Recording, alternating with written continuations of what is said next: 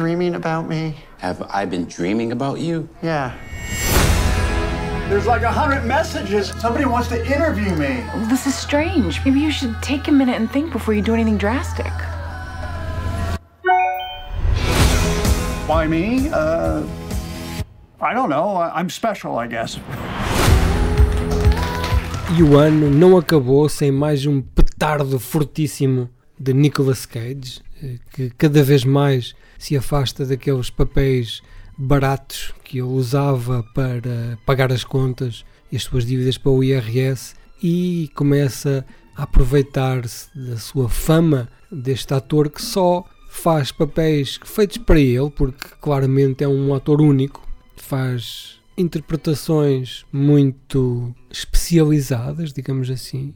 E desta vez eh, chega-nos Dream Scenario, um filme de Christopher Borgley, que nos trouxe também o ano passado, ou há dois anos, o Sick of Myself, aquele filme nórdico que está no Filmin, que nos conta uma história muito doente de um casal que compete por atenção. Mas desta vez temos hum, Nicolas Cage, é um homem muito aborrecido, é um cinquentão, com quase 60 talvez, que hum, tirou o seu PhD, é professor universitário, é uma seca de pessoa, é uma seca de professor, é uma seca de tudo. Acontece que de um dia para o outro ele começa a aparecer nos sonhos das pessoas do mundo inteiro. Eh, inicialmente os sonhos têm a ver com situações em que as pessoas estão em perigo e ele está lá ao longe a olhar apenas como um espectador que não intervém, um NPC do sonho. Aos poucos, no mundo inteiro, começam a chegar eh, indicações de que este homem aparece nos sonhos de toda a gente: África, Ásia, América, Europa, todo lado, Austrália. Lá estão as pessoas a sonhar com a Nicolas Cage, que neste caso tem o nome de Paul Matthews, PhD. Ora, ele hum, rapidamente é catapultado eh, para um sucesso inesperado, para as lutas da ribalta. Estamos a falar de um mundo liderado pelos influencers e pelas redes sociais e muito rapidamente também se querem começar as empresas a monetizar este sucesso. Bom, mas acontece que este homem continua a ser a mesma seca de sempre. Ele, na verdade, só quer editar um livro sobre a sexualidade das plantas e das formigas, ou algo que seja. Ele é de biologia, como o Dr. Miguel das Nalgas do Mandarim.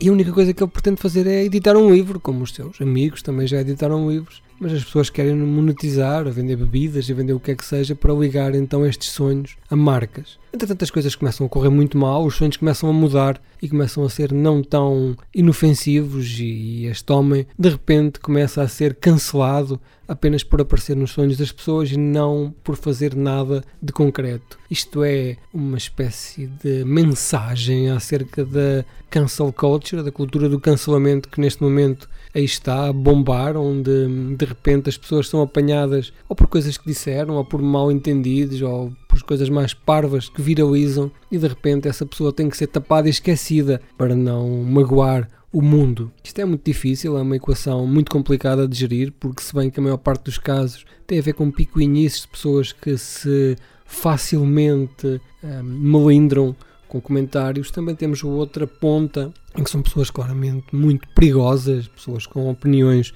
muito tóxicas que não merecem ter o palco que têm. Enfim, não é minha tarefa uh, avaliar isto, eu só estou aqui a falar de filmes como um parolo que tem um podcast e que poderia estar, por exemplo, a fazer surf ou a fazer, sei lá, a tirar-se paraquedas de um avião a não sei quantos quilómetros, mas não. Aqui estou eu a falar para o microfone de filmes este filme é fantástico. Eu gostei muito deste filme, é uma imaginação notável. Isto vem muito na linha daqueles filmes de Spike Jones, que se escreve com Z-S, Jones, e faz lembrar também muito o Adaptation, que é um filme que ele também já fez nesta linha muito surreal, em que este homem no meio do ambiente e, e, do cenário mais bizarro que existe, tenta manter a sua vida aborrecida a andar. O filme só não é perfeito porque quando chega ao fim, e depois vocês verão ou já viram, tem aqui uma componente de, de, de TikTok que poderá ser uma crítica, talvez até seja essa a sua função, mas que não clica de modo algum com o resto do filme, não liga. É uma patetice, parece que é um episódio daqueles mais fraquitos do Black Mirror. Mas tirando isso, toda a história deste filme, desde o relacionamento deste homem e desta mulher, que são um casal que tem um quarto morto, não é? Digamos assim, têm uma relação quase de sócios para poderem gerir as suas vidas. Pessoas muito aborrecidas vêm-se atiradas para o mais excitante dos contextos. Nicolas Cage está fantástico, como sempre. Ele tem aqui uma representação ao nível daquela época em que ele ganhou o Oscar.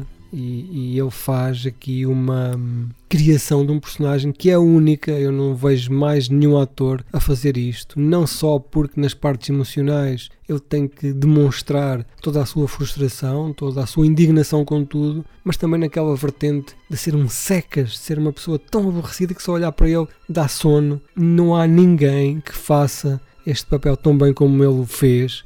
E eu lutarei para o YouTube em direto com alguém que diga o contrário. Eu não sei onde é que este filme está disponível. Dizem um, as pessoas mais politicamente corretas que podem ir ao iTunes americano, criar uma conta com VPN e depois comprar o filme e vê-lo na vossa casa. Mas isso é tão ilegal como, por exemplo, ir ao Sr. Joaquim e sacá-lo e no fim de visto deixá-lo ficar ali uns dias para que outras pessoas o possam também ver e usufruir e depois então apagar. Acho que vai estrear em Portugal, não tenho a certeza, mas já está visto, não é? O que é que isso interessa?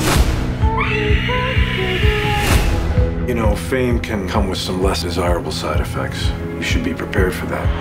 Maybe we should cool this thing off. What? What do you mean? It's embarrassing. Which part?